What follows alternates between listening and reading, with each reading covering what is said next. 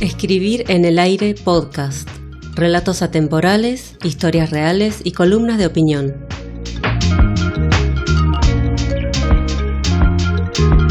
Mediados de octubre, y el verano no quería despedirse de Akita. Aprovechamos el último domingo de calorcito y fuimos para la playa de Shimohama.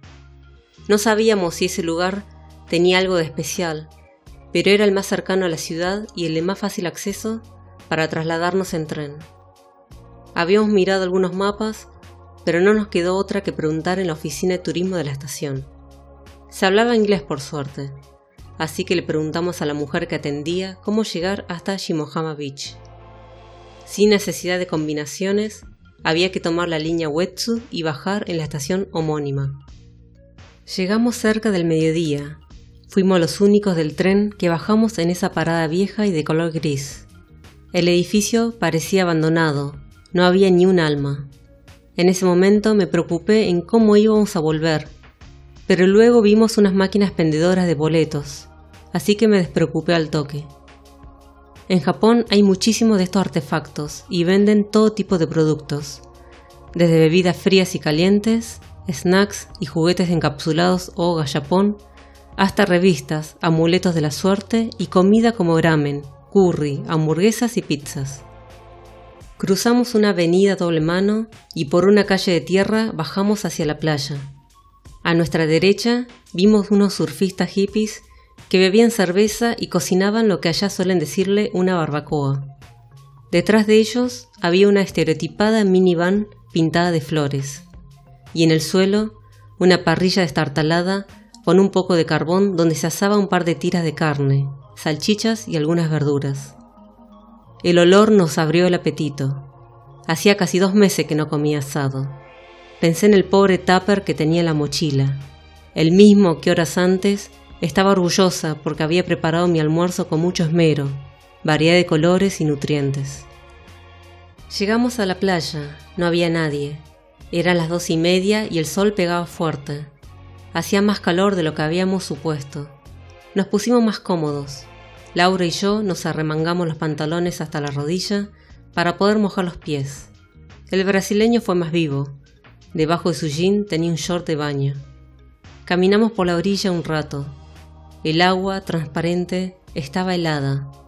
Esa sería la primera y la última vez que sentiría en mi piel el mar de Japón, aunque en ese momento no era consciente de ello. A lo lejos había un pescador con su bote, redes y cañas. Algunas gaviotas alrededor esperando que el hombre se distrajera para robarle comida. Y más allá, una familia de molinos de viento, todos mirando hacia el mar.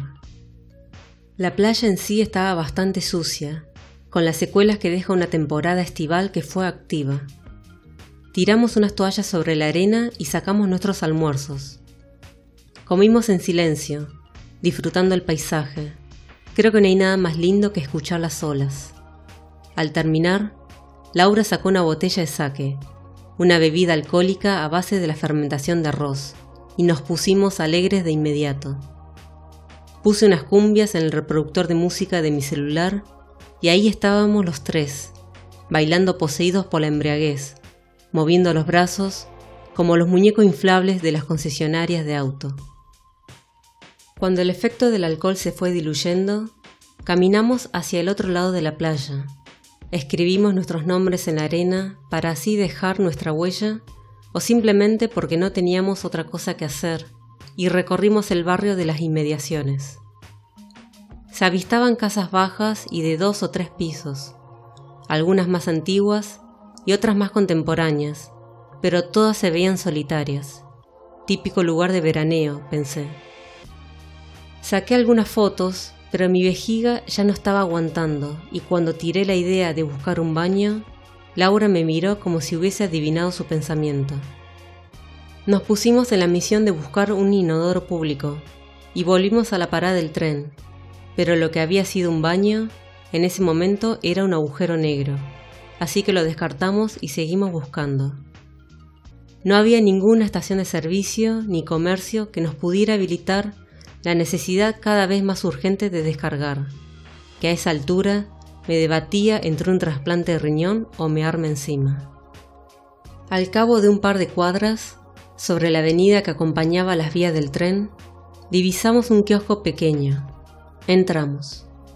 Nos atendió una mujer diminuta de espalda encorvada, y mientras echamos un vistazo a lo que vendía, la miré a Laura, ya que era la que mejor hablaba japonés, para que diera el primer paso en explicarle lo que de verdad necesitábamos. La señora no dudó ni dos segundos en ayudarnos y la hizo pasar a su casa. Amabilidad extrema. Yo en Argentina ni en pedo haría eso. En pocos minutos sale mi amiga y me explica cómo ir. Me saco las zapatillas, camino por un pasillo largo de piso de madera y, como se suele decir en broma, pero esta vez era en serio, al fondo a la derecha estaba el baño. Me puse una zuripa o pantufla especiales de suela de goma y entré. Al lado del inodoro había una ventana que daba al patio. Vi algunas gallinas correteando por el césped. Me lavé las manos y salí al encuentro de mis amigos. Entre los tres nos miramos y para devolver el favor de usar su aposento, le compramos a la mujer algo de la poca mercadería que ofrecía. Agradecimos repetidas veces y nos fuimos. Afuera estaba anocheciendo y había bajado bastante la temperatura. Ya aliviados y con nuestras panzas vacías, decidimos volver a la estación de tren. Mientras esperábamos adentro de una cabina calefaccionada, abrimos uno por uno los paquetes que habíamos comprado. Entre caramelos y palitos salados, saboreamos una tarde más que memorable, un día en que habíamos sido muy felices.